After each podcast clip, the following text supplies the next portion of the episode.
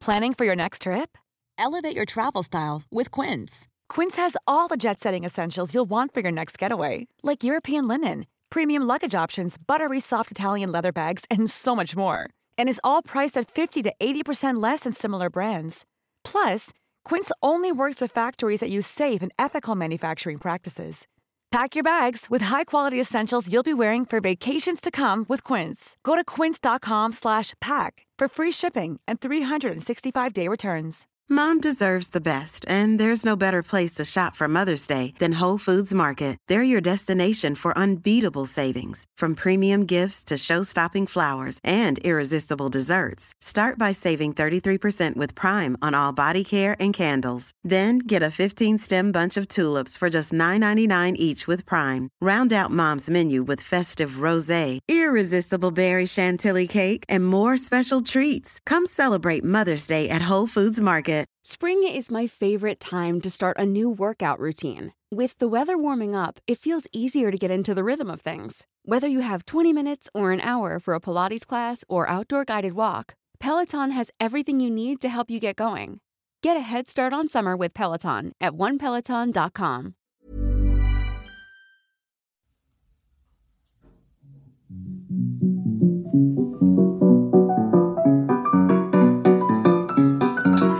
Bienvenido a un episodio más de Cómete al ENARM, el podcast en donde platicamos de forma rápida y detallada lo esencial para el nacional. En todo momento y en cualquier lugar. Mi nombre es Oscar Cervantes, soy médico y te invito a que te quedes en donde se comparte el conocimiento en cualquier momento. Hola, buenos días, tardes, noches. Espero que te encuentres muy muy bien.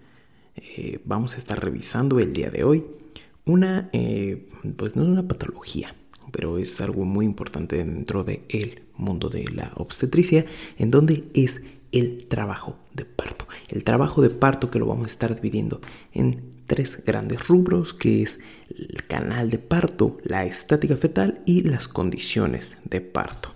Entonces vamos a empezar con el eh, canal de parto para empezar a conocer qué es este trabajo de parto. ¿ok? El canal de parto se va a estar dividiendo en pelvis mayor, que como tal no tiene mucha relevancia, y en pelvis menor. La pelvis menor es la que entra en juego en todo el desarrollo del canal de parto. ¿ok? Y también debemos de conocer que existe un estrecho superior de la pelvis en donde este se va a estar dividiendo en un diámetro anteroposterior, en un diámetro transverso y en un diámetro oblicuo. ¿ok? Ahora, dentro de esto existen tres medidas que son importantes, que es el conjugado verdadero, la distancia entre el promontorio y el borde superior de la sínfisis del pubis, eso es el conjugado verdadero. La distancia entre promontorio y borde superior de sínfisis del pubis, que es de 11.5 centímetros. Otra de ellas es el conjugado diagonal. El conjugado diagonal es la distancia entre el promontorio al borde inferior de la sínfisis del pubis, que mide de 12.5 centímetros. Por último, es el conjugado obstétrico. El conjugado obstétrico es eh, un punto crítico para el paso del feto y debe de medir 10.5 centímetros. El conjugado obstétrico no lo podemos obtener directamente, pero se tiene que obtener por medio de la resta del conjugado diagonal que ya te mencioné. Al conjugado diagonal le vamos a estar restando 1.5 centímetros y así es como obtenemos el conjugado obstétrico. Una vez visto esto, vamos a mencionar también los planos de Hodge. Los planos de Hodge son muy importantes, todo es importante, pero los planos de Hodge son muy importantes para poder identificar eh, bueno, la finalidad de esto es ubicar la posición de la presentación final del feto en el canal de parto. Esa es la importancia de los planos de Hodge. Primer plano de Hodge va del borde superior de la sínfisis del pubis al promontorio y en este momento el feto se encuentra libre. Segundo plano es del borde inferior de la sínfisis del pubis a S2.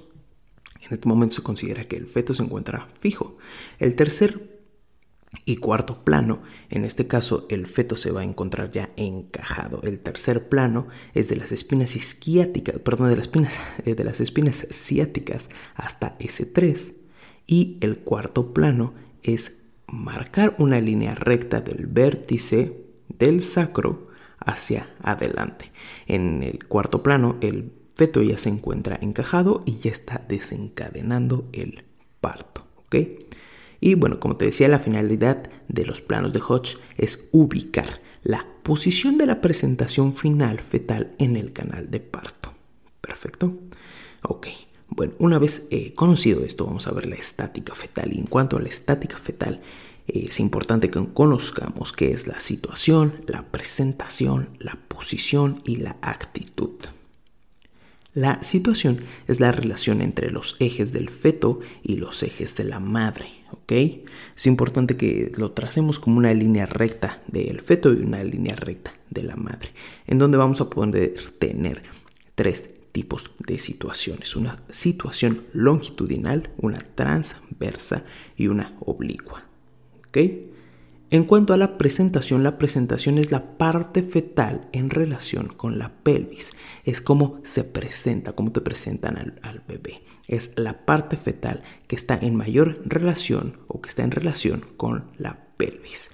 Y en cuanto a la presentación, pueden ser dos, cefálica y podálica. La cefálica puede ser vértice, de frente, de cara que por lo general de cara es algo, digamos, distóxico porque se considera como una hiperextensión del feto y esto aumenta, eh, bueno, las probabilidades de que no pase por el canal vaginal, ya que se encuentra un aumento en cuanto a la cabecita del bebé. Entonces esto impide el paso hacia el canal vaginal de manera correcta y la podálica. La podálica, pues obviamente pues de pie o de nalgas, como lo conocen también. Entonces la podálica se puede considerar como pura, completa o incompleta.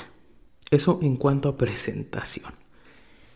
En cuanto a posición, en la posición hay una orientación de la pelvis según, perdón, es una orientación de la presentación según la pelvis. Eso en cuanto a posición.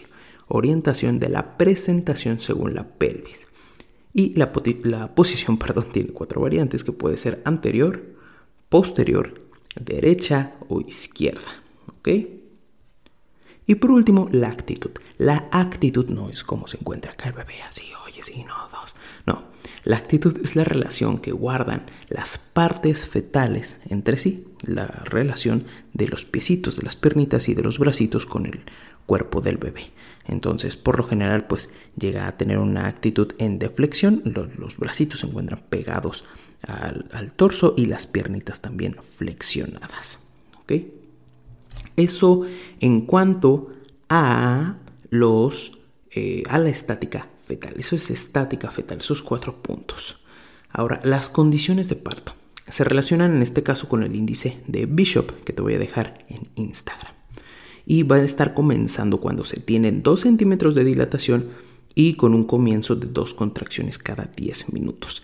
Eh, en cuanto a los periodos, bueno, ya sabemos que se divide en fase latente, fase activa, el primer periodo de trabajo de parto y eh, en cuanto a la fase activa, que es realmente lo que nos interesa en este punto, la fase activa son 4 centímetros de dilatación con contracciones regulares. En este caso, el momento en donde se debe de ingresar a la paciente a la sala de labor.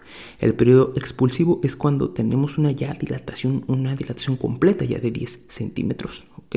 Eso es muy, muy, muy importante. Vamos a hablarte también un poquitín de, las, eh, de la ruptura prematura de membranas. En este caso se consideran antes de las 37 semanas de gestación. En el caso de que se encuentren en el segundo trimestre, se consideran como previables. Y la ruptura prematura de membranas se va a estar considerando como tempestiva con dilatación completa y tardía con una bolsa, eh, bueno, íntegra, cuando las membranas se encuentran íntegras. Dentro de este caso, también, y ya dejando de lado un poquito la ruptura prematura de membranas, es importante que conozcamos los términos de inducción, de maduración también. Eh, la inducción se usa para desencadenar las contracciones, para tener un parto, ¿Por qué? Por medio de medios físicos que no se recomiendan, que la IGPC no lo recomienda, y por medio de medios farmacológicos que sí se recomiendan. La maduración, por otro lado, es cuando se mejoran las características del cervix para el parto.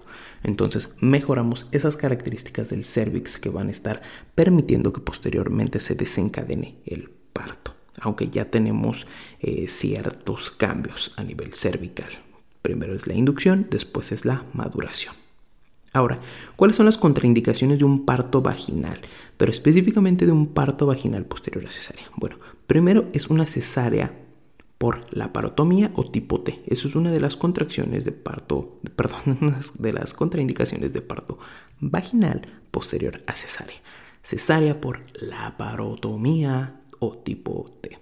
Y dentro de la otra contraindicación son antecedentes de ruptura uterina. Obviamente no vamos a poner a una mamá a tener un trabajo de parto o una prueba de trabajo de parto si previamente ya hay antecedentes de ruptura uterina porque obviamente ese útero se va a volver posiblemente un 80 a 90% va a volver a romperse y es una urgencia obstétrica. Ahora, eh, dentro de otra cuestión importante que debes de conocer aquí es la prueba de trabajo de parto. La prueba de trabajo de parto se va a estar usando en la parte final de la dilatación y cuando hay duda si se puede evolucionar por vía vaginal o no. Se coloca a la paciente en posición pues ya en la cama de expulsión y en, para ver si es viable, si las contracciones son útiles y si ese bebé es que tenga una mejor posibilidad de pasar por medio del el canal de parto. Eh, eso es el último punto de este podcast. Te agradezco mucho. son las condiciones de trabajo de parto, eso que te acabo de decir. Entonces, estuvimos viendo tres puntos, como te lo mencioné en un principio. Estuvimos viendo las condiciones de trabajo de parto, estuvimos viendo la estática fetal y estuvimos viendo las características del canal de parto. Espero que te haya quedado claro. Mi nombre es Oscar Cervantes. Nos estamos viendo eh, la siguiente semana, los siguientes días y que estés muy bien. Normally, being a little extra might be a bit much, but not when it comes to healthcare. That's why United Healthcare's Health Protector Guard fixed indemnity insurance plans, underwritten by Golden Rule Insurance Company, supplement your primary plan so you manage out of pocket costs. Learn more at uh1.com. Even when we're on a budget, we still deserve nice things. Quince is a place to scoop up stunning high end goods for 50 to 80% less than similar brands. They have buttery soft cashmere sweaters starting at $50 luxurious Italian leather bags, and so much more. Plus, Quince only works with factories that use safe, ethical, and responsible manufacturing. Get the high-end goods you'll love without the high price tag with Quince. Go to quince.com/style for free shipping and 365-day returns. Mom deserves the best, and there's no better place to shop for Mother's Day than Whole Foods Market. They're your destination for unbeatable savings, from premium gifts to show-stopping flowers and irresistible desserts. Start by saving 33% with Prime on all body care and candles. Then get a 15-stem bunch of tulips for just $9.99 each with Prime. Round out Mom's menu with festive rosé, irresistible berry chantilly cake, and more special treats. Come celebrate Mother's Day at Whole Foods Market.